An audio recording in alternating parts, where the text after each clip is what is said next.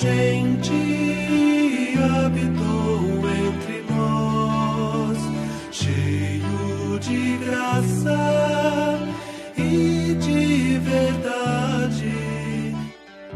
Você está ouvindo o podcast do Guilherme Kerr. Evangelho de João, capítulo 1, versículos 29. Vamos tentar chegar até o final desse capítulo primeiro, tá bom?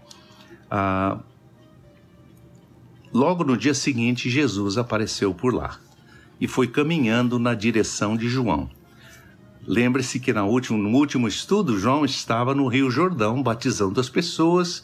Mandaram gente lá para questionar por que, que ele estava batizando, quem que ele era, quem que ele estava pensando que era, não é? Ah, trazendo acusações contra ele. Ele disse: Eu não sou o Messias, mas eu estou anunciando o caminho do Senhor, eu estou preparando o caminho do Senhor. Assim que ele diz isso, no, logo no dia seguinte, Jesus aparece por aquele mesmo lugar, no mesmo rio onde ele estava batizando e foi andando na direção de João. Você pode imaginar aí, como você já deve ter visto nos filmes sobre a vida de Jesus, João no meio do Rio Jordão, com a água talvez pela cintura, e Jesus andando na direção de João, chegando até ele, e João declara com toda a força: Este é o Cordeiro de Deus que remove o pecado do mundo. Era a respeito dele que eu vivia dizendo a vocês: depois de mim virá alguém que é muito superior a mim, porque já existia bem antes de eu existir. Eu ainda não sabia quem ele era, mas sabia que ele seria revelado a Israel. E por causa dele, justamente, tenho convocado as pessoas a se batizarem. Ou seja, ele dá esse testemunho com a clareza de que ele estava falando sobre Jesus quando estava dizendo: Eu vim preparar o caminho do Senhor. É esse, o Cordeiro de Deus, que tira o pecado do mundo. Então, aqui é mais uma dica sobre qual é o interesse, o intento de Jesus vir a esse mundo. Tirar o pecado do mundo. O que é o pecado? O pecado é aquilo que nos afasta de Deus, nos separa de Deus. Deus é santo, nós não somos, não é? Então o pecado faz essa separação entre nós e Deus. E Jesus veio para tirar essa barreira, essa separação que nos, da, daquilo que nos separa de Deus, não é? João também deu este testemunho. Eu vi o Espírito Santo descer do céu e ficar pousado sobre Jesus como uma pomba.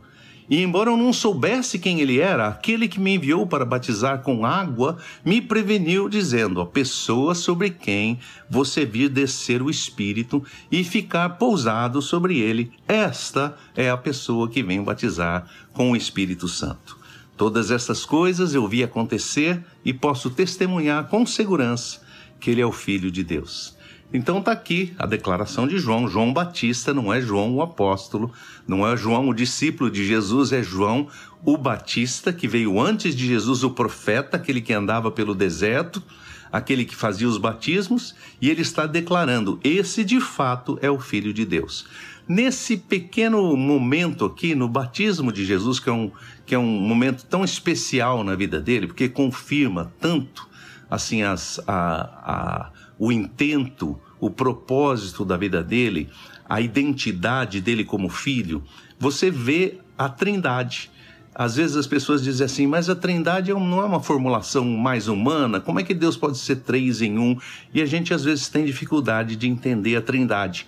Nesses versículos aqui, a gente vê a Trindade, as três pessoas da Trindade uh, interagindo em perfeita harmonia. É o Pai, quem diz para João que é para ele batizar e para ele preparar o caminho do Senhor. Quando Jesus entra na água, João diz assim: Esse é o Cordeiro de Deus que tira o pecado do mundo. E depois ele diz assim, confirmando esse testemunho com toda segurança: Eu sei que este é o Filho de Deus. Além disso, ele vê o Espírito Santo descer sobre ele na forma de uma pomba, como o Pai havia anunciado para ele que aconteceria. Então você vê o Pai, o Filho e o Espírito Santo no batismo de Jesus para confirmar quem ele era, a sua identidade, o seu propósito, a sua divindade. Tá bom? Depois ele vai chamar os discípulos. Depois que Jesus ah, é batizado, ele começa, vamos dizer assim, oficialmente o seu ministério. Começa a chamar discípulos para seguirem a ele. No dia seguinte, João e outros dois discípulos estavam por lá. Ao observar Jesus caminhando por perto, João comentou com os outros: Este é o Cordeiro de Deus. Os dois discípulos ouviram o comentário e passaram a seguir a Jesus. Jesus virou para trás, viu os dois que o estavam seguindo e lhes disse: E vocês? Por que estão vindo atrás de mim?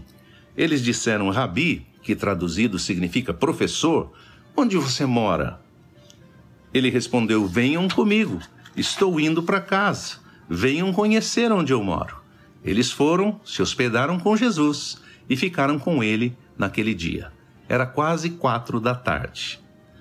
Um dos dois que tinha ouvido este comentário de João Batista e passou a seguir Jesus naquele dia foi André, irmão de Simão Pedro. Quando André encontrou Simão, seu irmão, foi logo lhe dizendo: Encontramos o Messias. Messias pode ser traduzido como ungido. Então, Messias, Cristo, significa Messias, né? Messias significa ungido. Jesus Cristo significa Jesus ungido, aquele que Deus ungiu, tá bom? Quando ele encontrou seu irmão, disse, eh, seu irmão Pedro, ele disse: Encontramos o Messias. Então André levou Simão até Jesus. Quando Jesus viu Pedro, profetizou: Você é Simão Pedro, filho de João, mas será conhecido como Cefas, que significa Pedro ou pedra. No dia seguinte, já a caminho da Galiléia, Jesus encontrou Filipe e lhe disse: Venha e me siga.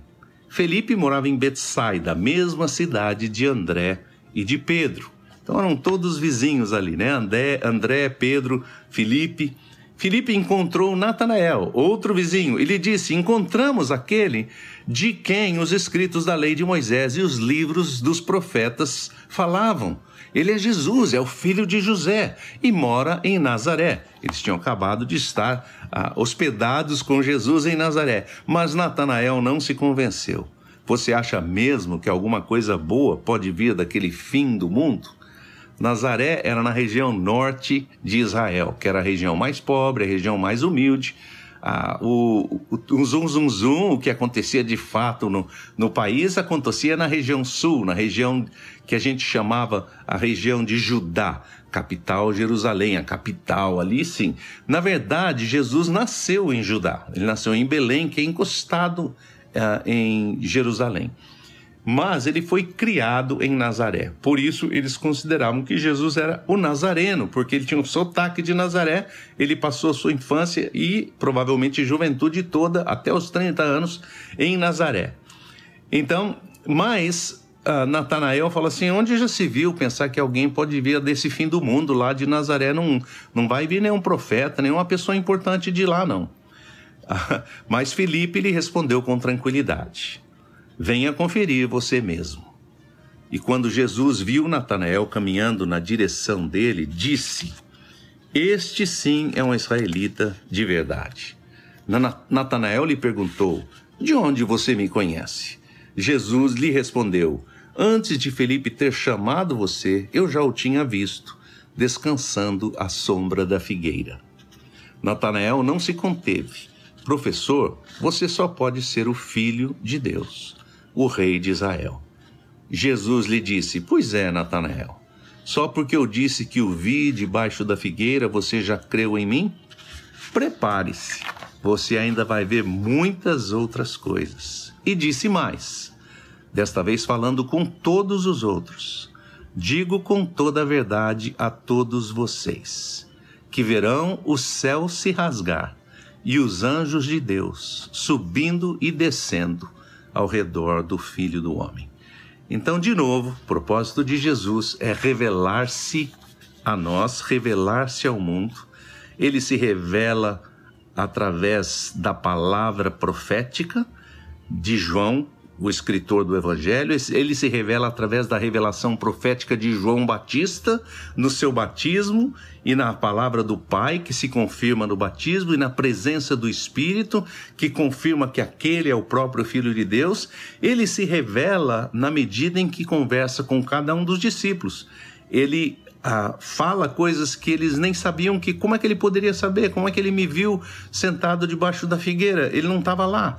Então ele via essas coisas, ele revelava quem de fato ele era e com isso ele ia revelando a sua própria identidade. E aí, ao terminar de falar com esses quatro só, e nem estão os doze discípulos ainda, ele diz assim: Vocês vão ver, digo, vocês todos vão ver, o céu se rasgar, o céu aberto, os anjos de Deus subindo e descendo ao redor do Filho do Homem. Ou seja, se você acha que é muito eu dizer da onde que, onde que eu te vi, pode se preparar que tem muita coisa pela frente. Então é isso. Boa semana para você, Deus abençoe sua vida.